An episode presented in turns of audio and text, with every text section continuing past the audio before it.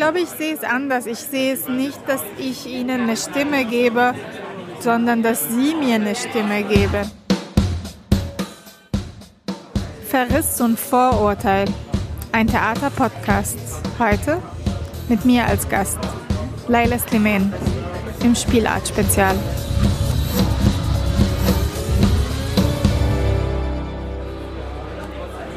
Hallo zu Verriss und Vorurteil. Heute bin ich ganz allein unterwegs, ich Maximilian Zippenauer, und zwar im Festivalzentrum des Spielart-Festivals. Und ich warte noch auf Leila Soliman, unseren heutigen Gast. Die wollte sich in der Stadt noch ein Buch kaufen und hat auch wenig Zeit, weil sie gerade sogar. Es ist kurz vor sieben und ich sitze allein im viel zu lauten Festivalzentrum am Gasteig und spreche schon mal, um ein bisschen Zeit zu sparen, dilettantisch die Anmoderation vor. Sondern dafür mehr über Leila Soliman selbst. Hallo Leila. Problem? Von meinem Gast, der Regisseurin Leila Sliman, fehlt noch jede Spur. Was mich ziemlich nervös macht, denn zum einen hat Leila sowieso kaum Zeit, weil sie gleich weiter ins Theater muss, und zum anderen, weil Leila Sliman eine ziemlich krasse Künstlerin ist, die man jetzt mal eben nicht so zwischen Tür und Angel zu packen bekommt. Auch ähm, mit ziemlich heftigen Themen. Bei dir geht es um Genitalverstümmelung, bei dir geht es um Genitalverstümmelung, bei dir geht es um in deinen Stücken ging es bereits um Genital, in deinen Stücken geht es um Genitalverstümmelung. Was ich hier zum Beispiel sagen will, Leila arbeitet bei ihren Stücken mit Menschen, die Verstümmelungen, Lungenkrankheiten, Vergewaltigungen erlebt haben.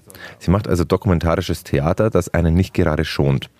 Und ich will in den paar Minuten, die wir haben, herausfinden, warum sie damit überhaupt angefangen hat und welche Probleme diese Arbeit zwischen Authentizität und Fiktion bereitet. Ob mir das gelingt, gleich. Jetzt eröffnet wie üblich erst einmal Anna Landefeld in verklausulierten Aphorismen den Weltraum Leila Sliman. Die Regisseurin Laila Soliman kämpft für Freiheit. Ihre Waffe? Das dokumentarische Theater. Als im Januar 2011 der Tahirplatz in ihrer Heimatstadt Kairo bebte, war Laila Soliman mittendrin.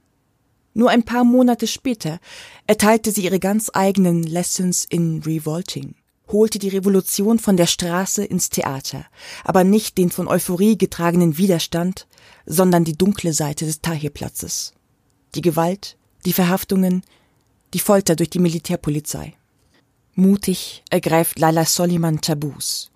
Längst über die Grenzen Ägyptens, hinaus in der Welt, in der die im privilegierten Zentrum, rassistisch-kapitalistisch triebgesteuert, ihre Stimme erheben, über die an den Rand gedrängten, die pathologisierten sowie über die südafrikanische Schriftstellerin Stacey Hardy, die in ihrer Performance Museum of Lungs über ihre jahrelang undiagnostizierte Tuberkulose spricht. Die Lunge einer Weißen, gezeichnet vom typischen Krankheitsbild des Kolonialismus. Bei Laila Soliman zeigt sich Ungerechtigkeit als ein diffuses Geflecht und hinter diesem diffusen ein perfides System. Leila, für jemanden, der sich selber sehr viel mit dokumentarischem Theater und mit den Biografien seiner Protagonisten auseinandersetzt, habe ich äh, über dich im Netz relativ wenig gefunden, außer deine ganzen Karriere-Bullet Points und deine Stücke und grob, wo du herkommst. Darum würde ich gerne an dem Ort anfangen, der für mich eine totale Faszination hat, obwohl ich noch nie da war, und zwar Kairo, deine Geburtsstadt, in der du heute noch lebst. Kannst du dich noch an deine erste Erinnerung an Kairo zurückerinnern? Ich kann mich erinnern an meine Spaziergänge mit meinem Vater alleine und meiner Mutter äh, in der Stadtmitte von Kairo, wo wir lebten. Für die, die Kairo kennen, also in der Nähe vom Tahrirplatz, in einem Stadtteil, den man Paris am Nil nannte. Und wie äh, während ich mit meinem Vater speziell spazieren ging, er alle Geschäftsbesitzer begrüßte und sie speziell mich als kleines Kind begrüßten. Wie hat sich das angefühlt als Kind, wenn man so durch so eine unglaublich lebendige Stadt geht und der Vater alle kennt? Ich glaube nicht alle. Ich meine nur in der Stadtmitte, in diesen Straßen zwischen seinem Studio und, sein, und unserem Haus. Aber es fühlte sich ziemlich, als ob ich eine Prinzessin wäre. Du sprichst wahnsinnig gut Deutsch, auch weil du auf eine deutsche Schule gegangen bist. Kannst du noch mal kurz erklären, wie es dazu gekommen ist? Meine Mutter war schon damals umweltbewusst und erstens suchte sie eine Schule, die im Quartier, unserem Quartier war, damit ich nicht zu viel Zeit verbringe im Verkehr in einem Bus oder in einem Auto. Zweite Kriterium war eine Schule, eine private Schule, die sie sich leisten können, weil die Regierungsschulen nicht die optimale Bildung aus ihrer Sicht offeriert hat. Und äh, die andere Sache war, dass sie eine Schule wollten, die Kunst, äh, gutes Kunstunterricht gibt, aber auch so die Schüler nicht von der Gesellschaft trennt, sondern in der Gesellschaft integriert. Und unsere Schule als eine deutsche katholische Schule tat das. Da haben sie mich hingeschickt, obwohl beide eigentlich kein Deutsch reden. Das katholische so Denken, wo Privilegien nie vergessen werden irgendwie äh, im Alltag. Und das, glaube ich, mochte meine Mutter als jemand mit sozialistischen Tendenzen. Also die, die Idee, dass man, dass man teilt. Ja, genau, teilt. Was macht man für andere, die, die weniger privilegiert sind? Äh, ja, was das heißt, in einer Gesellschaft marginalisiert zu werden, wie können sie mehr integriert werden, sogar im Umgang mit Kindern. Würdest du dich selber und deine Kindheit als eine privilegierte bezeichnen im Nachhinein? Im Nachhinein natürlich. Als ich Kind war, dachte ich mehr als mich, an mich als Mittel. Speziell, da es ja eine private Schule ist. Das heißt, es gab Leute, die natürlich mehr Geld hatten als wir. Aber ja, ich glaube jetzt im Nachhinein natürlich sehe ich meine Kindheit als ziemlich privilegiert. Du warst danach an der, auch an der amerikanischen Universität, hast dort Theater studiert, bevor du dann nach Europa gegangen bist. Welchen Einfluss hatte eigentlich in deiner Jugend westliche Kultur für dich? Ich glaube, westliche Kultur hatte einen ziemlichen Einfluss durch meine schulische und dann Universitätsbildung, aber auch ich würde sagen, durch meine Eltern, da sie ja Kunstschaffende selbst sind äh, und Intellektuelle. Was machen deine Eltern? Äh, mein Vater Maler und Schriftsteller, der ist in 2008 gestorben. Meine Mutter äh, ist auch Schriftstellerin und hat eine Zeit lang, als ich klein war, Puppentheater gemacht. Deswegen weiß ich es nun glaube ich nicht, dass es nur die schulische Bildung ist, sondern eher auch die Interessen meiner Eltern.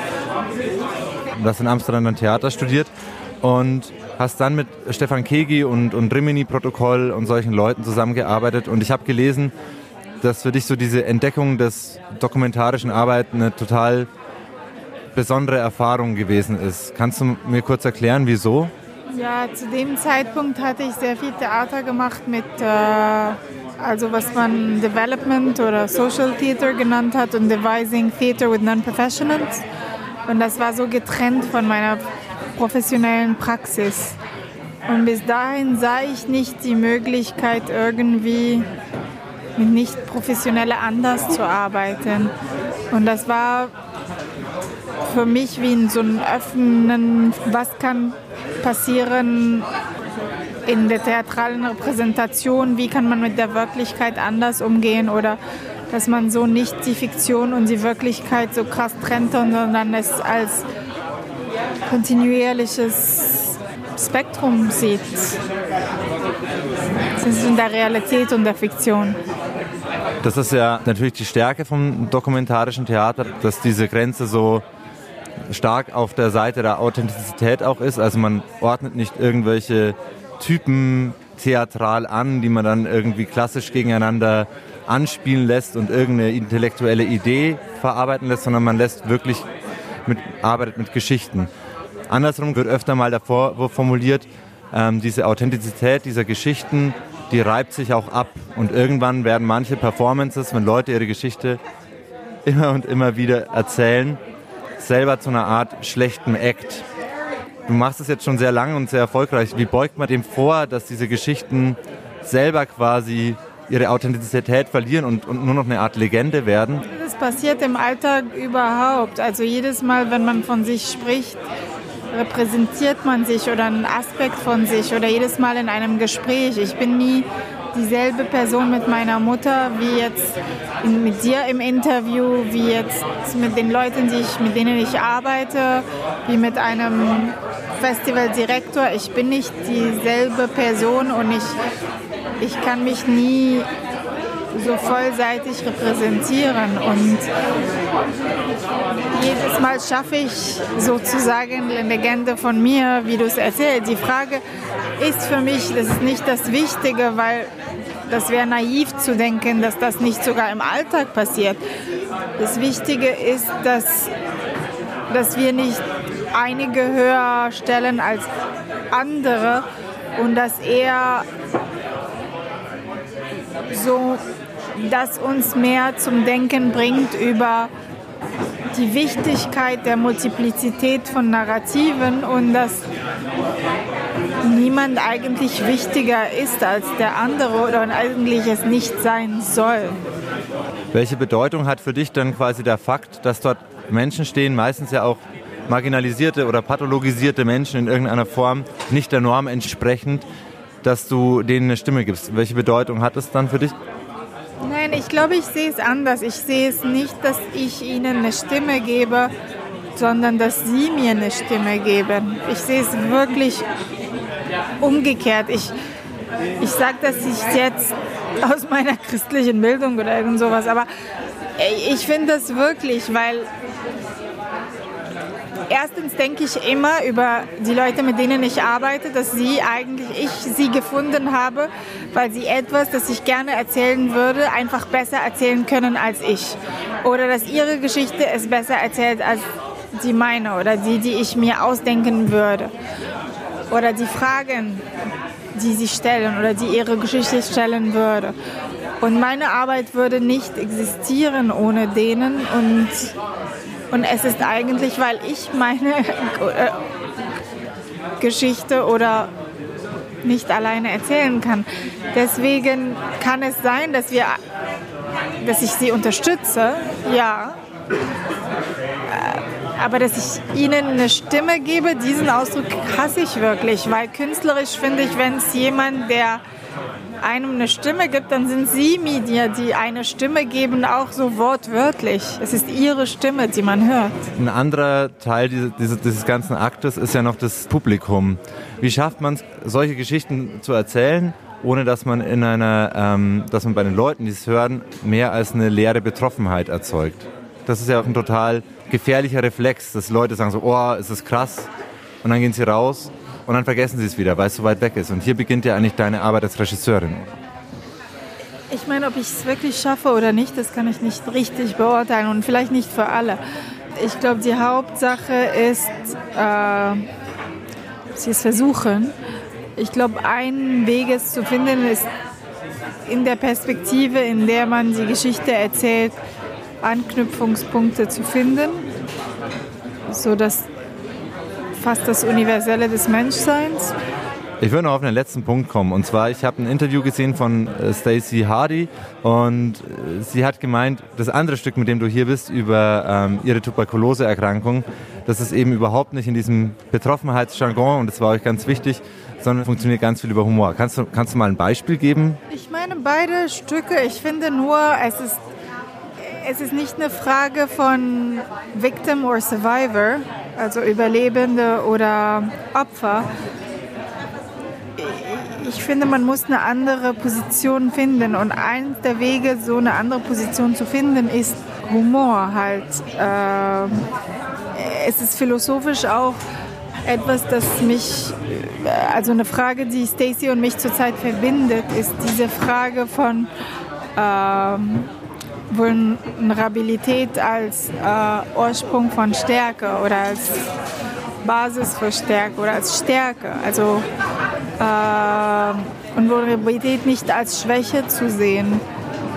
Und das finde ich ist auch ein Schlüsselpunkt, darüber anders zu denken und aus der Perspektive zu arbeiten. Also Verletzlichkeit umdeuten, einen bewussten Widerstand gegenüber einer Normerfüllung? Nein, ich glaube, Verletzbarkeit in sich als Stärke zu sehen. Zum Beispiel, wie sie zum Beispiel sieht, dass ihre Krankheit transformativ ist, eher als nur eine schwächende Erkrankung. Das alles darüber nachzudenken, was sie gelernt hat aus der Erfahrung von Kranksein. Dafür auch dankbar zu sein und, und was es einem Mensch antut, wenn es speziell um stigmatisierende Themen geht oder nicht mit sich als Opfer umzugehen und auch dann die anderen zu zwingen, einen nicht als Opfer zu sehen, auch nicht als Held, aber als, als jemand, der etwas nicht überlebt, sondern durchgelebt hat und daraus Stärke zu finden. Vielen Dank. Es ist total doof, dass wir jetzt schon Schluss machen müssen, aber du musst ins Theater. Das war Verriss und Vorurteil mit Leila Sliman im letzten Teil unserer Spielerreihe. Danke fürs Zuhören.